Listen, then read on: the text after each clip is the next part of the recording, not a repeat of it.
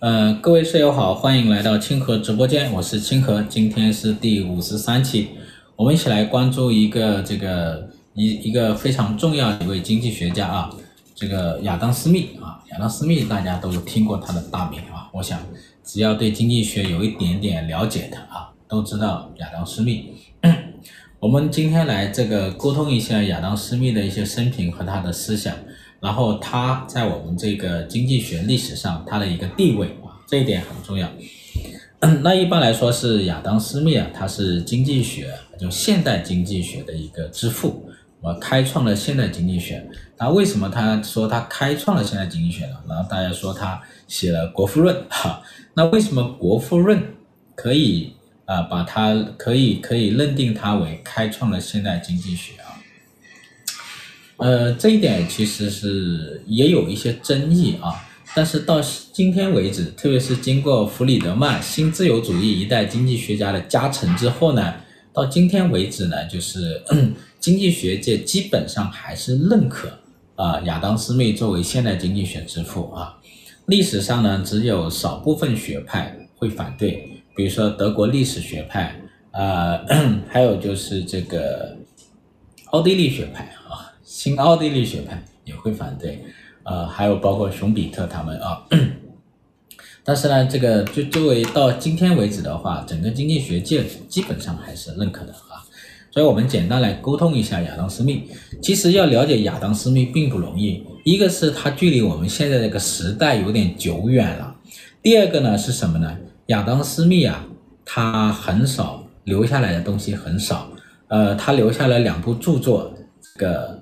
国富论和道德情操论，但是呢，他很少其他著作了啊，很少其他很少很少其他的资料，为什么呢？因为在他去世之前呢，他把他的主要的一个资料啊都烧掉了啊，都烧掉，留下这个出版了的国富论和和这个道德情操论，然后呢，还有一一篇这个小小文章，剩下的之前的这些教案和他写过的资料，他全烧掉了。另外一个就是他没有子嗣，没有后没有后代，没有后代呢，我们好多信息就缺失了，缺失了。第三个就是他之前在格拉斯哥大学这个 这个教学，然后呢，呃，这个学校在当时也没有形成一个亚当斯密啊这样的一个学派啊，源远流传下去，他只有一些学生。有些学生，因为当时呢，其实他只是这一个学派、这个这个领域的开创者，所以当时很多学习的人，他都是学的比较杂。就我们说这个学科大分流之前呢，他学了很多，比如说伦理学，所以有一些学生上过他的课，然后有一些课堂笔记，然后根据这些课堂笔记把它记录下来。还有又还有一些就是亚当斯密跟一些好友的一些这个信件。比如说大卫休谟啊，休谟这些信件，呃，所以亚当斯密留下来的资料啊，它并不多啊。所以后面的这一些学者呢，有一些专门去研究亚当斯密，但并不太容易收集了一些资料啊。我也是在这些人的基础上呢，然后呢找到一些资料，然后我们进行沟通啊。这亚当斯密呢，他大概是这个一七二三年啊出生的，一七二三年的六月五号出生的，是在苏格兰的一个小镇里。他的家庭还是蛮好的，他出生在一个很富足的一个家庭，呃，那富足的家庭。他的父亲呢是一名律师，还是一个海关官员。呃，不过呢，在他去世，在在他出生之前呢，他的父亲就去世了。然后呢，他的母亲呢是一个贵族的一个女儿。所以整体上，他的家庭是非常富有的啊，非常富有的，还帮瓦特安排过宿舍。对，然后 他出生之后呢，他这个富有的家庭啊，在当时来讲对他的帮助很大。他的父亲在临终之前安排了一些朋友和亲戚啊，就是要照顾好这个小斯密啊。他的父亲的名字也叫斯密啊，亚当斯密啊，他也叫亚当斯密，就是要照顾好他。这就相当于什么？一个一个什么，嗯，就孩子出生了，相当于是自己的一个什么，就是，嗯，还还留在这个世上啊。然后呢，他的这一些亲友啊，就其实给亚当斯密铺了很好的路啊，很好的路。首先最重要一个人当然是他的母亲哈，他的母亲呢叫这个玛格丽特·道格拉斯，呃，就就出生的名门望族，然后受到教育也很好。他给私密提供的教育也非常的好。然后呢，他的母亲很长寿，私密呢终身都没有结婚啊、一辈子基本上就跟自己的母亲啊相依相伴啊相伴。所以呢，他俩之间就是母子情深啊，母子情深。呃，他早年就是私密儿童时期的这个信息很有限啊。有一个记载，就是说他三岁的时候差点被这个吉普赛人给拐走了，只有这样一个啊一个信息，然后其他就很少。童年时期呢，他当地的那一个就是这个小镇啊，他的基础科基础教育还可以。啊，那个时候就有基础教育啊，这个在我们现在很难想象啊。就是十八世纪的上半叶，在英国，特别是苏格兰这个地方，他们就有基础教育了啊，基础教育。那私密的家庭条件也比较好，所以呢，他从小受到的基础教育就更好了。然后他十四岁的时候呢，就进入格拉斯哥大学去学习啊，他的家人安排进去了。格拉斯哥呢是苏格兰当时最大的一个城市了，它有港口，有贸易。也让这个私密有更多的什么见识，然后在这个学校呢，他受益非常的大。其实施密的这个思想的一个成长，他的一个积累和成长，主要就是在格拉斯哥大学。呃，格拉斯哥大学呢，是当时苏格兰启蒙思想的一个最早的，也是最活跃的一个圣地，这一点很重要啊。我们其实要多去了解一下苏格兰的这个启蒙思想。施密呢，就进入这个大学，他学到了很多东西啊，很多东西。因为当时这个是苏格兰思想的一个启蒙的一个重镇啊。嗯，他当时进入到这里面学了什么东西呢？比如说学到了这个有数学、几何学啊、逻辑学、形而上学，还有力学、物理学，还有什么呢？还有拉丁文、希腊文，对吧？这个这个微积分啊，微积分，他还特别崇拜牛顿。他一辈子都很崇拜牛顿。当然，这里面有一个非常重要的一个人对他的影响，啊，就是他的授业恩师，呃，这个格拉斯哥大学伦理这个哲学教授哈奇森，这是他思想，就是他的学术思想影响的最重要的一个人物啊，最重要的人物。这哈奇森这个人啊，不得了哈。他是苏格兰启蒙运动的思想启蒙运动的一个奠基人，他主要教授的是什么？是伦理学，但是他的学识非常的广泛，包括他也懂一些政治经济学，尽管当时没有说政治经济学啊，但是他的学识非常广泛，因为在当时啊，这个欧洲的这种啊、呃、这种学科它是没有分流的，所以很多都是叫什么？道德哲学、伦理哲学，通过这样的一个是一个一个这种学科，然后进入进去，然后里面学的东西很丰富。除了传统的这一种道德、伦理、美学、哲学啊，还有什么？还有就是这个嗯新的一些学科，比如说呃牛顿创立的这些力学、微积分，还有这个欧几里得的这个几何学啊。逻辑学这些都会涉猎到，所以当时这些学者的知识是非常丰富的啊，非常丰富。那这个哈奇森呢，这个老师对施密的影响非常的大，非常的大。呃，在在这个格拉斯哥大学学了三年之后呢，他就骑着马去英格兰了啊，从苏格兰到了英格兰，去干什么呢？去牛津大学 深造。牛津大学深造，我们一说牛津大学，哎呀，很好啊。但是私密的啊认识跟私密的观点跟我们不一样啊。私密说这个牛津大学啊是一个很糟糕的一个学校，可能在当时啊，牛津大学呢它并没有什么，并没有那么严谨的一个教学，它当时这个整体的教学还是比较懒散的。然后呢，施密他就他认为这个大学要比这个格拉斯哥大学差得多。然后他就开始在图书馆里去自学，但是牛津大学好歹是一个什么啊，积累了很很多啊积很很多这个学术啊研究啊，很多这个这个这样一个大学，所以他在里面的这个图书馆啊，他的藏书就非常的多。私密呢就经常泡在这图书馆里去看书，其中呢他看到一本书，就是大卫休谟的《人性论》。这本书啊，对他的震撼很大，因为当时这是一本什么呢？不太好公开传播的书啊。那当时这个对他的影响蛮大的。这个作者就是大卫休谟。之后呢，大卫休谟呢跟斯密呢也成了一个什么亲密的好友啊，有一段佳话，有一段佳话。所以这个休谟这个人呢，也成为了继这个哈奇森之后啊，影响斯密第二重要的一个人物啊，第二重要的一个学者。他在牛津大学的时间还蛮长，大概是六年时间，六年时间，六年时间。然后他这个之后他就回到了苏格兰。为什么回去了？就是一七四六年的时候，他的老师哈奇森去世了，他就回到了这个苏格兰。回到苏格兰之后呢，他也面临一个问题啊，跟我们一样啊，是吧？大学已经读了两个大学了。是不是为了回避就业，去了牛津大学读研究生啊，去深造？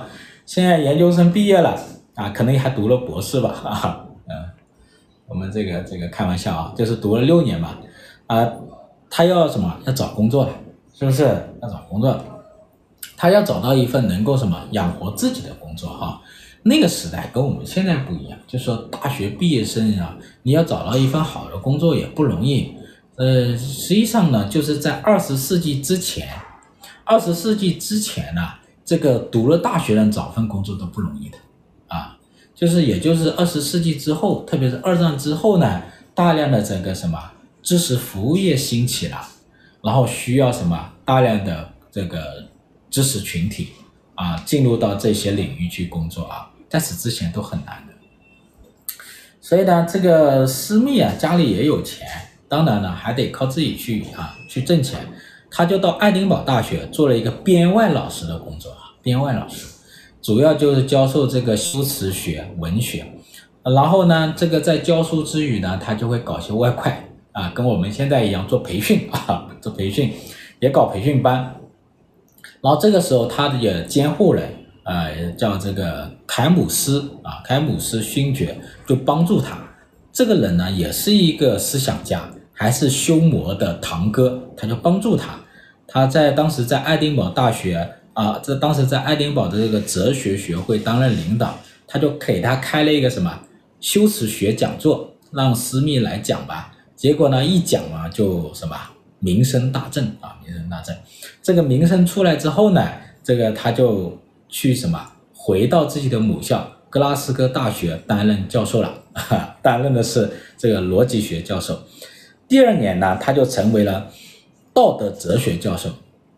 道德哲学教授呢，就相当于继任了他以前的老师哈奇森这么一个教职啊。这其实是一个无上的荣誉啊。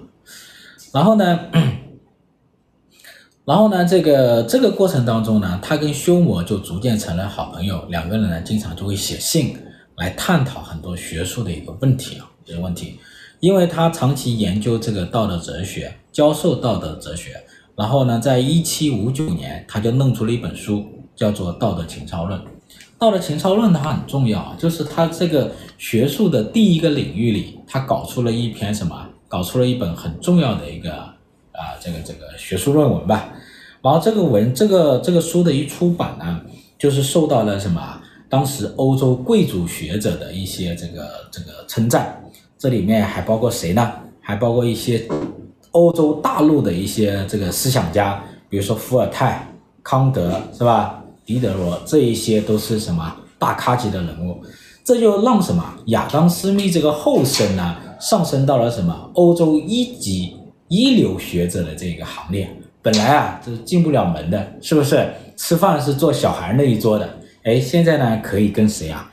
伏尔泰，是吧？这一些这个狄德罗这一些大咖能够坐在一起，这个探讨学术问题了，所以这就是人就上去了啊，人就上去了。上去之后呢，就是在欧洲的那些传统里，这些贵族家庭啊，他就会请这些学者来来给我教小孩啊，是吧？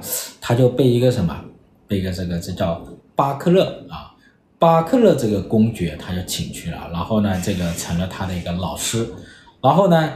也受他的邀请，说去欧洲去游学，哎，带着带着他的这个孩子啊，就是巴克勒，就是小巴克勒呢，去什么？去游学啊，去游学。呃，游历整个欧洲吧，因为欧洲大陆。然后当时呢，就是是什么呢？就是思想启蒙的一个很重要的一个时期。苏格兰是一个阵地，还有一个阵地是什么？就是法国巴黎。那法国巴黎呢，还是什么？整个欧洲的一个学术中心，是不是啊？学术中心。那这个时候呢，他就跟着这个公爵一起去了，一起去了。然后呢，在在这个法国巴黎，欧洲呢，他们一共待了十八个月，十八个月，因为有这个巴克勒公爵这样一个地位。啊、呃，还还有这个休谟的引荐，休谟啊，他成名要比斯密早，可以说是至少可以说是他的学长。然后呢，他帮他引荐了欧洲大陆的一些一些学者。也正因为这样子呢，所以呢，斯密在巴黎啊是混得比较爽的，是吧？经常参加各类的这个学术沙龙，还有跟这个巴黎这些名媛，哎，经常一起那个吃晚宴，是吧？然后呢？跟这些这个名流雅士在一起，比如说这个狄罗德、卢梭，呃，还有这个重农学派的魁奈、杜尔格，啊、小杜邦这一些人啊，杜邦这一些人，不是小杜邦啊，是老杜邦，其实啊，老老杜邦。那这一些人呢，这些人呢，受私密就是对私密的影响很大，然后还包括伏尔泰啊，他去专门去这个瑞士日内瓦去拜访了伏尔泰，对他的影响都非常的大。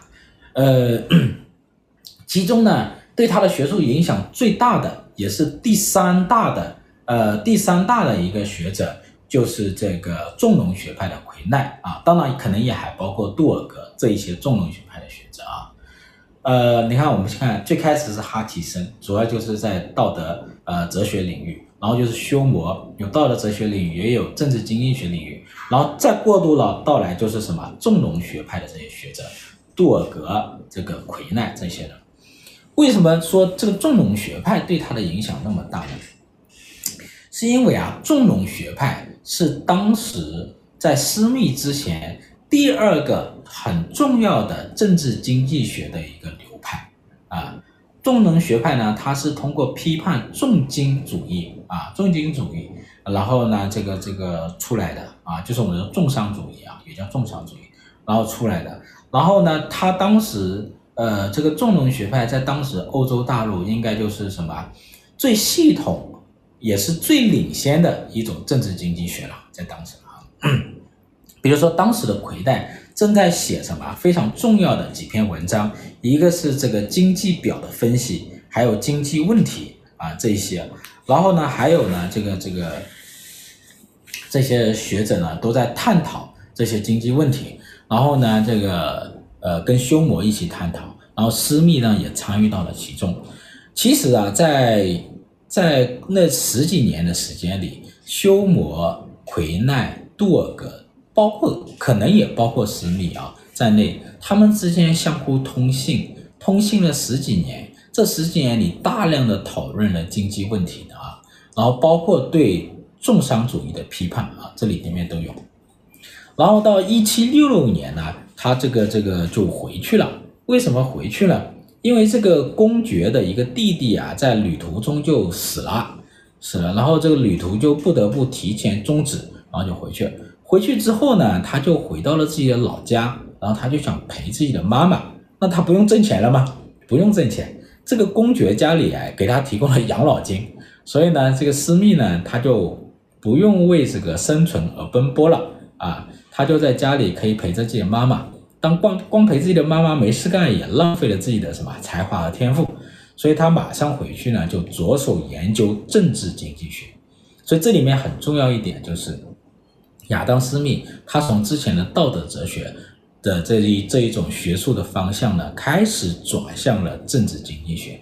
啊，这里面这个受到了这个这一次旅行的影响，受到了法国重农学派的一个刺激啊。这一点都很重要的，嗯，那这里面可能很多人会误解，就是说亚当·斯密呢，他是没有接触过政治经济学的，他是从什么这一次旅行中法国重农学派那里学来的？其实不是啊，其实不是。这个亚当·斯密呢，他还留下了一些这个，呃，那个那个亚当·斯密的这些学生呢，还留下了他的一些讲，就是。就是这个课堂笔记。这个亚当·斯密在他的法学讲义里呢，就讲到了贸易、金融、分工啊这些，包括货币这些知识。然后呢，包括分工理论，哈奇森他的老师也曾经教授过亚当·斯密啊。还有呢，在亚当·斯密跟休谟之间的信件里，可以发现不少，他们也是在讨论货币、财富和分工这样的话题啊。其实是有很多的啊，但是呢，他没有把它系统起来。那亚当·斯密呢，是一个比较厉害的一个人物，就是他很善于做学术研究，尤其是搞综合类的学术研究。他意识到了当时欧洲大陆正在什么系统的研究一门新的一种学问啊，就是政治经济学。他很善于把什么呢？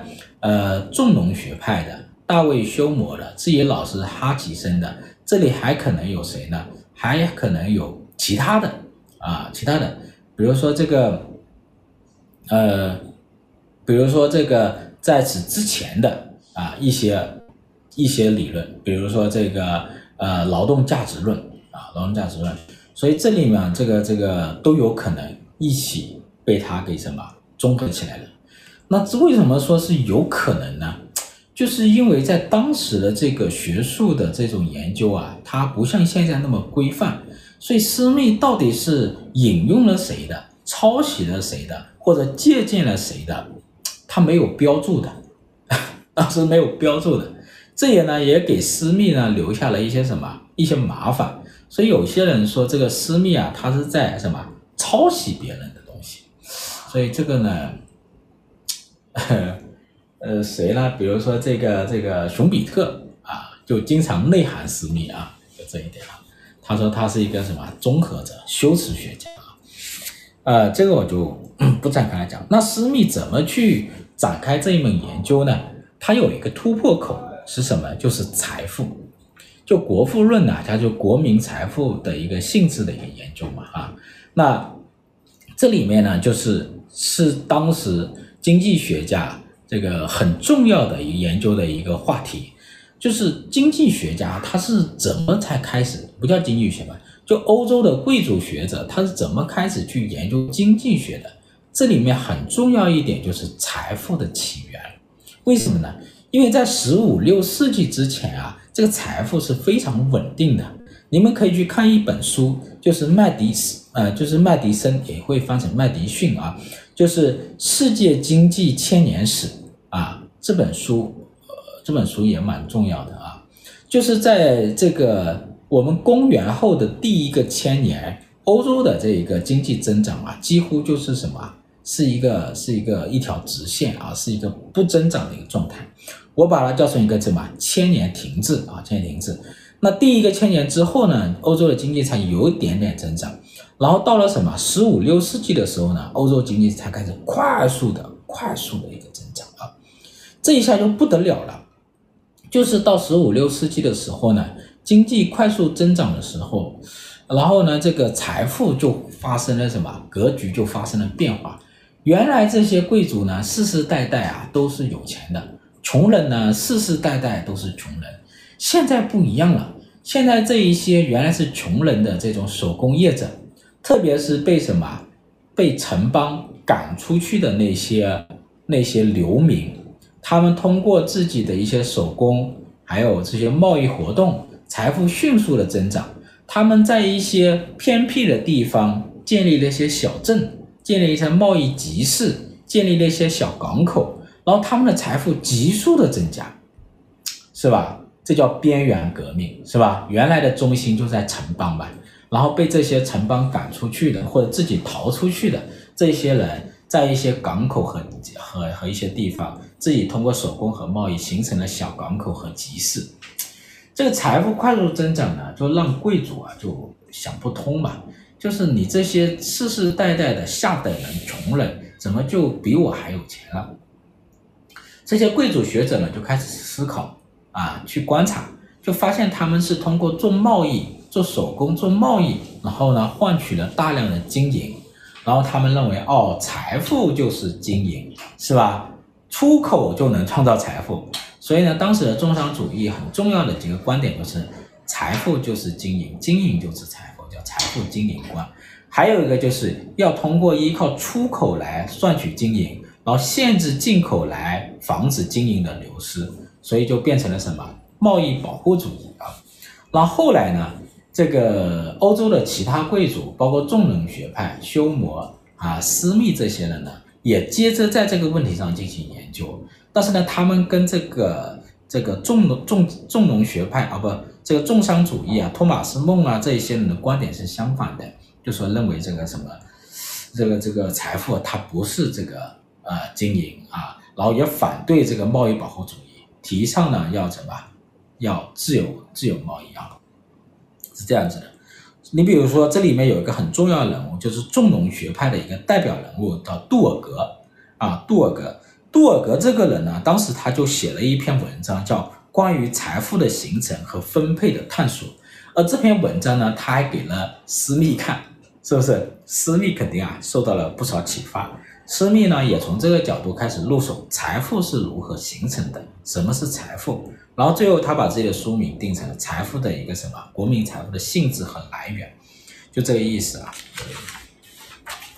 所以这个文章呢，这个篇这这本书呢一写就写了很多年啊，从写作到出版大概是十年时间。虽然他最开始也写了出来了初稿。但是呢，修改了好几遍啊，最后才形成。这呢也耗费了他大量的体力啊。以前写一本书不容易啊，耗费了大量的体力啊，身体也不是太好。就是他这个出版呢也拖了蛮久啊，拖到了这个什么，大卫休谟都快身体扛不住了，是吧？大卫休谟说啊，兄弟啊，你这东西赶紧出版吧，啊，你再出版我就看不到了，啊，因为休谟年龄比他大嘛。所以这个休谟就把私密定为自己的什么？这个这个这个身后著作遗稿的一个管理人。那同时私密呢也把休谟定位成自己的身后著作和遗稿的一个管理人啊。嗯，一七六六年啊，一七七六年，一七七六年这一年呢，《国富论》就出版了，洋洋洒洒一大本啊，一千多页。所以当时这一本书出版了。这个这个影响当然就很大了啊！这一年啊就很关键啊！我之前跟你们也讲过，一七七六年是人类文明的非常重要、具有开创性的一年，代表什么经济文明思想的这个《国富论》发表了，然后呢，代表工业技术的瓦特的蒸汽机投入量产，然后呢，代表什么政治文明的这个这个这个独立宣言。啊，在北美发表了，所以这三个非常重要的事件，这三个事件它在施密这里有交集啊。之前啊，瓦特啊搞这个蒸汽机搞了好久，弄不出来，一度呢都没有什么资金进行研究了。这个时候怎么办呢？他又拿不到风投，不像现在有风投是吧？啊，然后就是格拉斯哥大学当时还有点钱支持他进一步研究。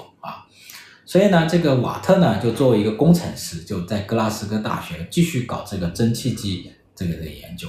然后他的团队啊，他自己啊，他需要厂房嘛，需要场地，需要宿舍嘛。所以当时这个私密呢，还是一个小领导，相当于是系主任吧，啊，他就给他安排场地，安排宿舍啊。呃，但是啊，私密这个人啊，他对技术的这个这个进步啊。他是比较不敏感的，呃，当时英国的第一次工业革命才刚刚起步，一七七六年他国富论发表，然后呢，这个瓦特的蒸汽机才投入量产啊，才刚刚起步，所以呢，在国富论当中，你很少看得到有技术进步的一个描述啊，这一点很少。同时呢，私密呢，他本身也在这个技术进步带来的这个效率增长上啊。他没有进入进一步的一个探讨探讨，可以这么说哈，私密是没有意识到技术革命的出现的这一点啊，嗯，这里面是什么原因呢？呃，确实是还太早了，这是第一个。第二个的话，私密是有属于像相当于是贵族学者啊，当时他们呢对于底层的这些手工业，包括工人甚至是工程师，他们是有阶级观念的啊，这一点也是很重要的。另外一点呢，其实私密呢，他很注重一个什么资料的一个查询，但是呢，他比较少去什么现场去考察，现场去考察。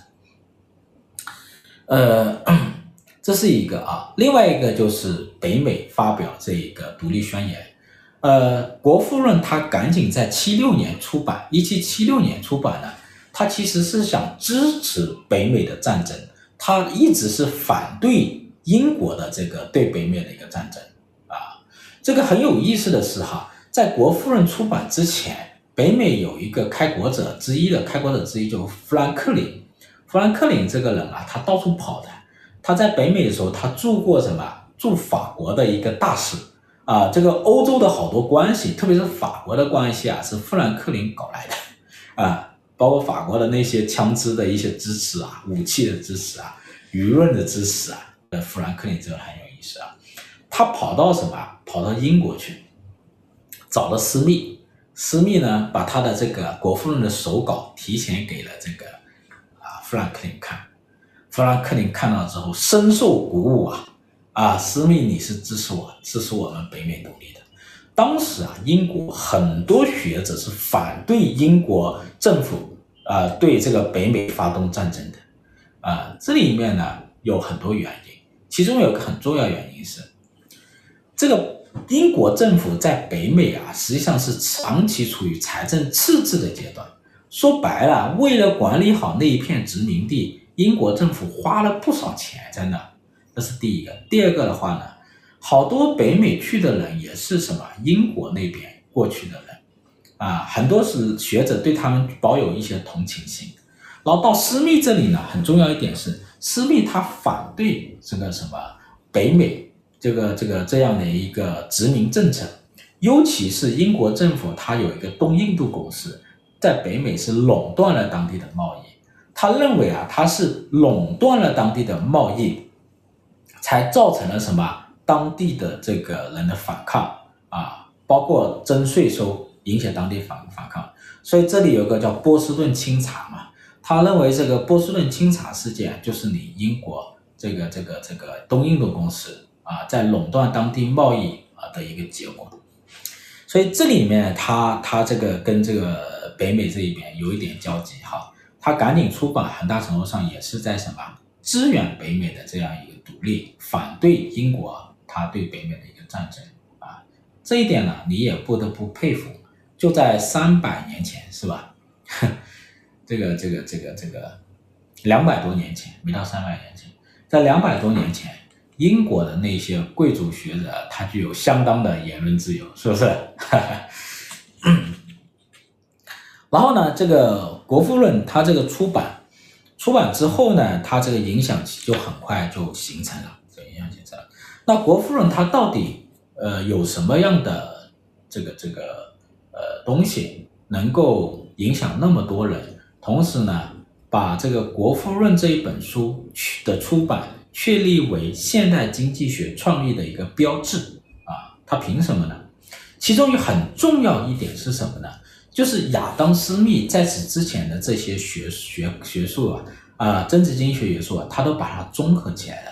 就是《国富论》呢，是在那个时代啊，他是第一个把大量的前人的这一种政治经济学的研究啊，把它集合在一起的一本第一本系统性的研究啊，这是第一点啊。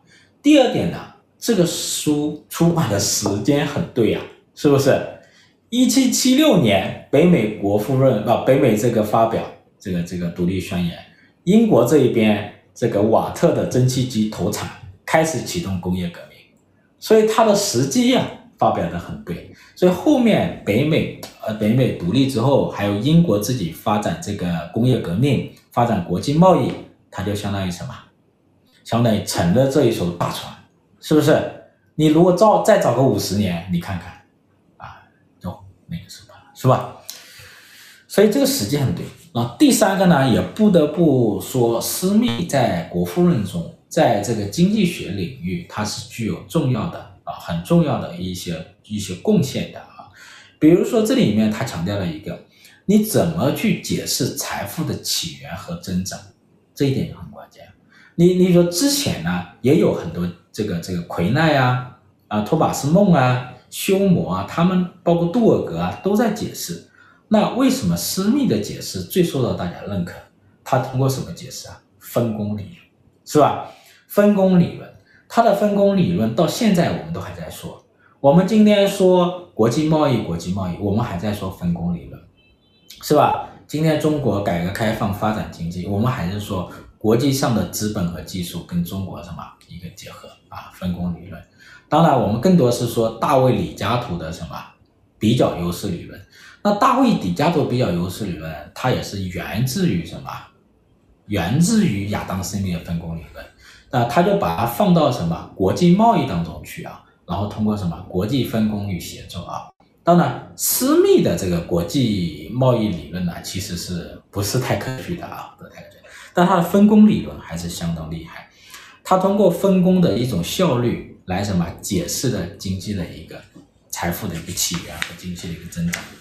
那这里面呢，它有一个很著名的一个案例，叫做制增，是吧？制增十八道工序制增怎么提高它的一个效率？很多人说啊，亚当·斯密他去英国的工厂里去观察了，然后呢，不是哈。亚当·斯密他是一个贵族学者，他是不去不会去下工厂调查的啊，这个是脱离当时的实际的。他是什么呢？他其实是在整理文案中发现的。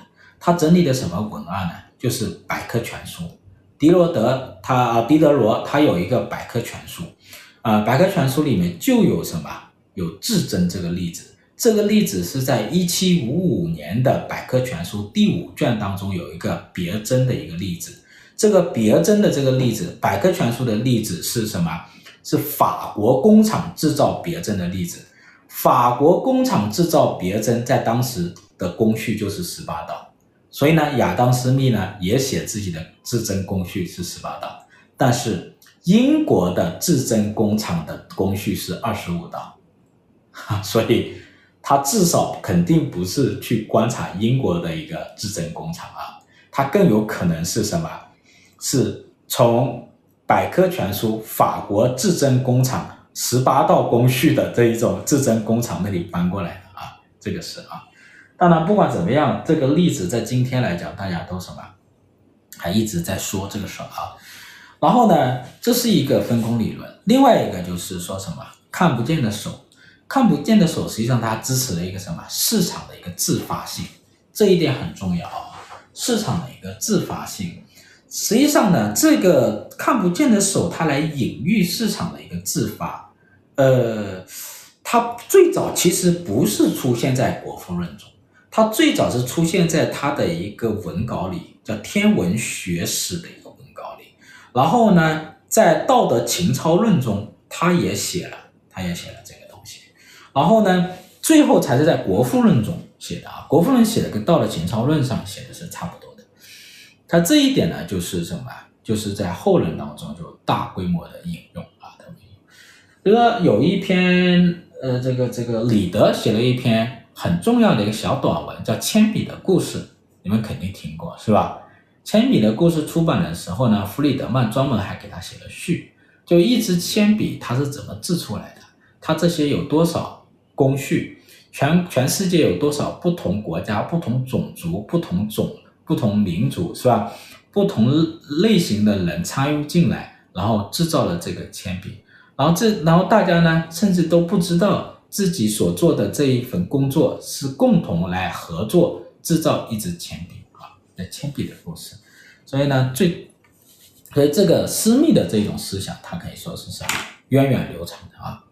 还有就是什么呢？他在整本书中洋洋洒洒都体现出他的什么支持自由思想、支持自由主义啊这一种支持市场自由市场啊这一种思想，然后呢反对国家干预、反对政府干预啊，这个呢他是非常鲜明的啊，非常鲜明，这一点很关键的，因为很多学者在当时政治经济学。啊，过来的一些学者，当时还有很多都是什么，都有重商主义的一些情节啊。那亚当·斯密他没有啊，他彻底的支持自由主义啊。所以在后人当中，会把亚当·斯密的这个思想啊，把它把它曲解为啊自由放任主义。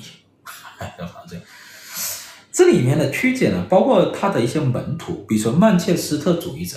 曼彻斯特主义者是亚当·斯密的忠实门徒，啊，他也鼓吹私密的思想是什么？自由放任主义。实际上他不是放任啊，他是自由主义，但他不放任啊。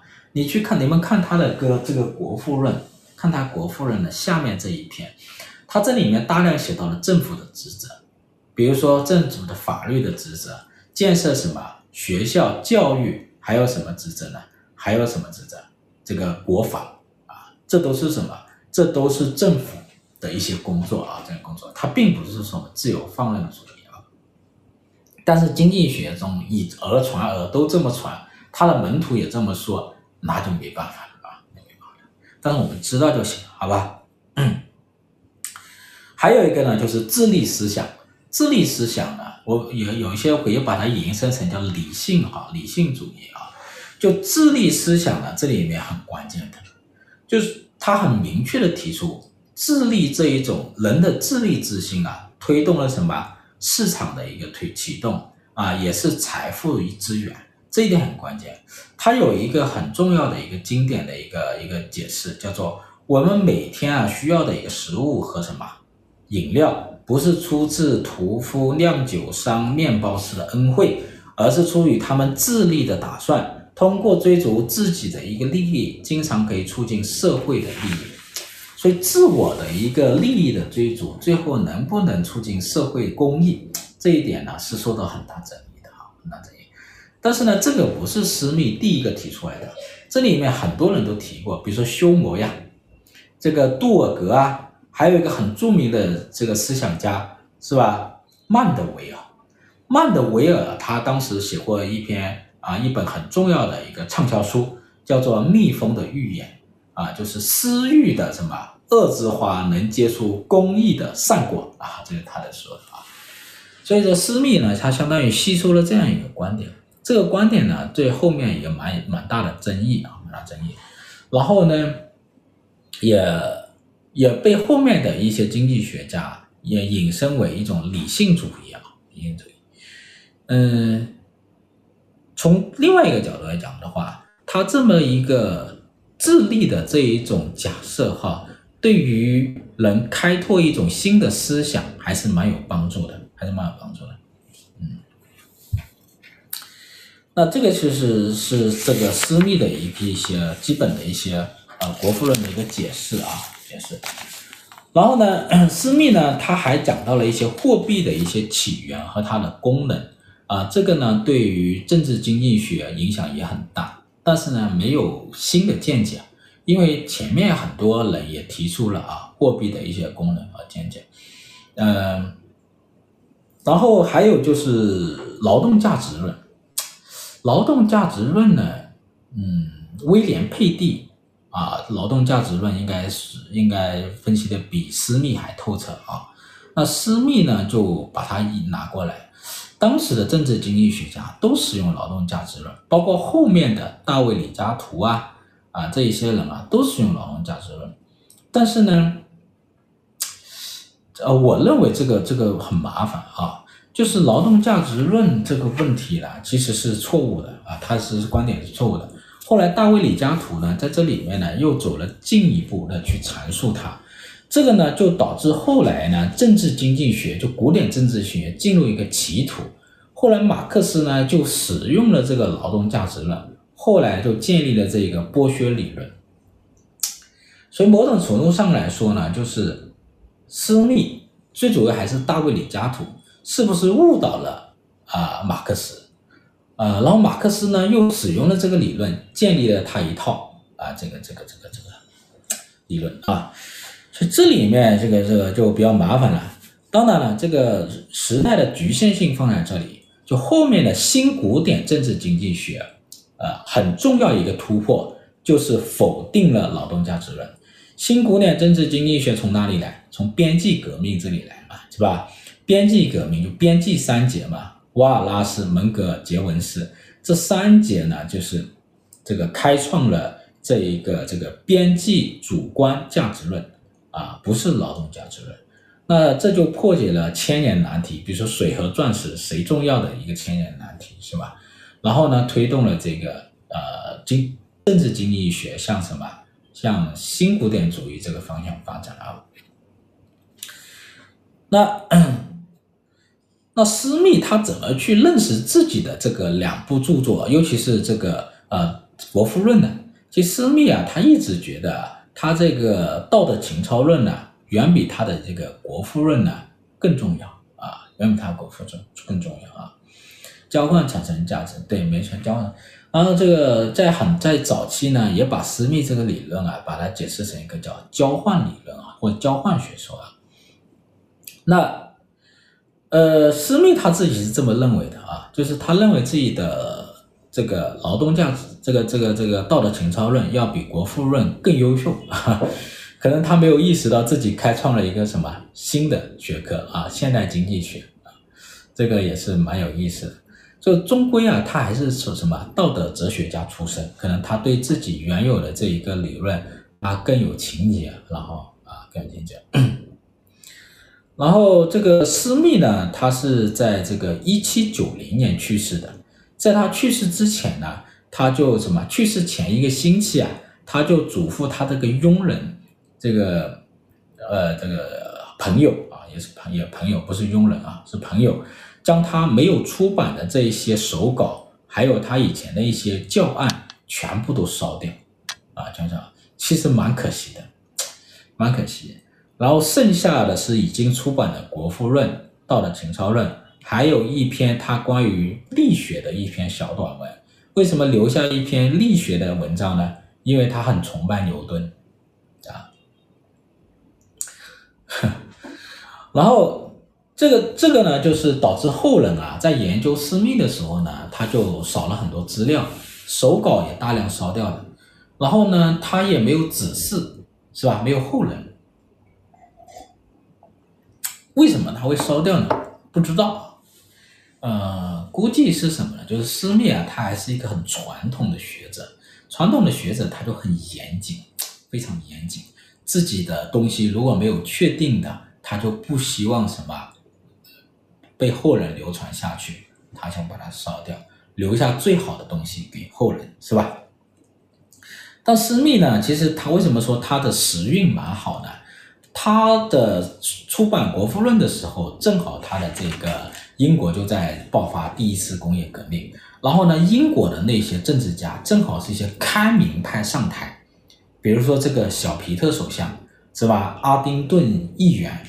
而这一些人呢，都是私密的这些忠诚的粉丝，所以后来呢，你看这些小皮特这些这些这些政治家，他们就开始支持自由贸易，逐渐就否掉了这个这个航海法呀、航海条例啊、这个谷物条例啊，这些都是什么保护主义的一些条例。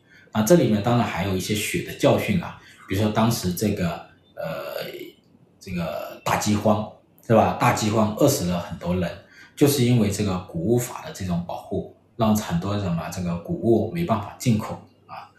然后呢，这个私密的很多呃这个粉丝，就是包括一些政治家，包括主要就是曼彻斯特主义的一个支持者，他们是不断的去抗争，啊抗争。所以呢，他有很多门徒啊，然后呢，这些门徒也利用他们的一些力量。政治上的力量、舆论上的力量在影响政府的政策，所以当这个谷物条例、谷物法和航海条例被解除之后呢，英国就正式进入到一个大航海时代，正式进入到一个全球自由贸易时代。其实啊，在维多利亚那那那那个时期啊，维多利亚那个时期呢，是英国也是全球这个这个比较自由贸易的时期。那个时候的人口比较自由的流通，贸易比较自由的流通啊，比较自由流通，当然也是比较险恶嘛，你也会遇到很多什么海盗啊什么什么啊，就那个时代呢，相对来讲干预是比较少的啊，这一点很重要。就英国的那个强盛的一百年，维多利亚时期那一百年，其实是维持了全球比较自由的一个贸易啊，当然也在全球发展了很多殖民地。所以这个呢，这种殖民地的这一段历史呢，也很有争议啊。它有现代文明的一个输入，它也有血腥的啊很多杀戮啊，都是并存的。所以，我们现在再来看这个私密他的一个历史地位啊。施密的历史地位呢，就是首先呢，就是他出版了这个，写出了这个《国富论》，出版这个《国富论》呢，相当于系统的在当时整总结了这一个政治经济学，然后呢，这个开创了这个现代经济学，所以我们现在说他是现代经济学之父。然后他的思想经过他的后人经济学家大卫李嘉图啊，这个小密尔啊这些人，包括后面的这个马歇尔这些人，然后呢，还有他一些政治家。啊，这个这个小皮特这些政治家，这些人的这些人的传播以及改变经济政策，确实极大的推动了什么市场经济的发展、全球贸易的发展。所以后面我们能总结说，亚当·斯密呢，实际上是开创了什么一条繁荣与和平之路。那原来的路是什么？原来原来的路就是人类是在马尔萨斯陷阱里反复的折腾，跑不出来。那政治上叫什么历史周期率啊？经济上叫什么马尔萨斯陷阱。那亚当斯密呢？他就跑出了一条路啊，有和平与发展之路。这一点是很关键的，这一点很关键的。所以呢，从这个角度来说，就是说亚当斯密的他的这一个思想启蒙的这么一种。呃，历史地位啊，其实被低估了。我们把它放在呃现代经济学之父这个地方，它已经很高了啊。但是呢，我们可能比较少的去说什么，他是一个思想启蒙大师或者是思想启蒙家。其实他在思想启蒙领域也非常的重要，支持了自由思想、自由主义啊，自由主义。然后呢，开创了一个繁荣和平之路啊，这个就非常的了不得。最后呢，我就从这个角度来说，为什么说现代经济学的很多的理论呢？大家学习之后呢，就感觉是什么？长见识了啊，长见识了，然后呢，改变了自己的思想了，改变了自己的观念了，让自己呢更加理性啊，更加什么？更加更加明白这个自由主义思想它的一个价值。呃，为什么说经济学它有这么一种呃？作用呢？为什么呢？并不是说经济学里所有的理论它都是对的啊，并不是这个意思。但是呢，经济学它很大程度上改变了我们的思想和观念，特别是对于转轨国家来讲非常重要。原因是什么呢？原因是经济学啊，它是一个比较年轻的学科，这是第一。第二个很重要的是什么？它是总结现代经济文明的一些规律和经验，这一点是很重要的。就是它并没有去总结古代的什么东西，知道吧？它没有，它是总结现代文明。那我们所谓的现代文明，不就是最近三四百年出来的吗？不就是从市场经济和全球贸易开始发展起来的吗？经济学恰恰就是总结什么市场经济、全球贸易是怎么发展起来的。比如说重商主义，然后重商主义有些是错，就是观念错的，包括重农主义，然后再到亚当斯密啊，亚当斯密，那这一些人呢，最开始都在研究财富是怎么来的，是吧？财富怎么来的？这财富文明是怎么出来的，是吧？现代文明是怎么出来的？消费福利是怎么增加的？那经济是怎么增长的？它都是在总结什么？总结现代市场文明的一些规律和经验。所以他们总结出来的东西，他们提炼出来的东西，更适合于现代文明本身，啊，大致就是这样子，好吧？那我就说到这里了，好不好？嗯，今天说的蛮多了，怎么说了一个小时了？啊，我本来以为半个小时能讲完呢。今天讲的东西比较冷门，是不是？跟这个经济政策啊、经济数据啊就没有关系。我们今天学一些比较什么，比较纯知识的东西啊。它跟这个讲经济政策来讲没那么庸俗，是吧？学一点比较小清新的啊，嗯，嗯，讲的太好，讲的细致啊，谢谢啊。这个呢就有点像上课，是吧？是不是有点像大学老师上课？啊，其实我又不是大学老师啊，那我们自己开创的这一个资本社这个学习平台还是蛮特别的啊。大学老师是不是这样讲课？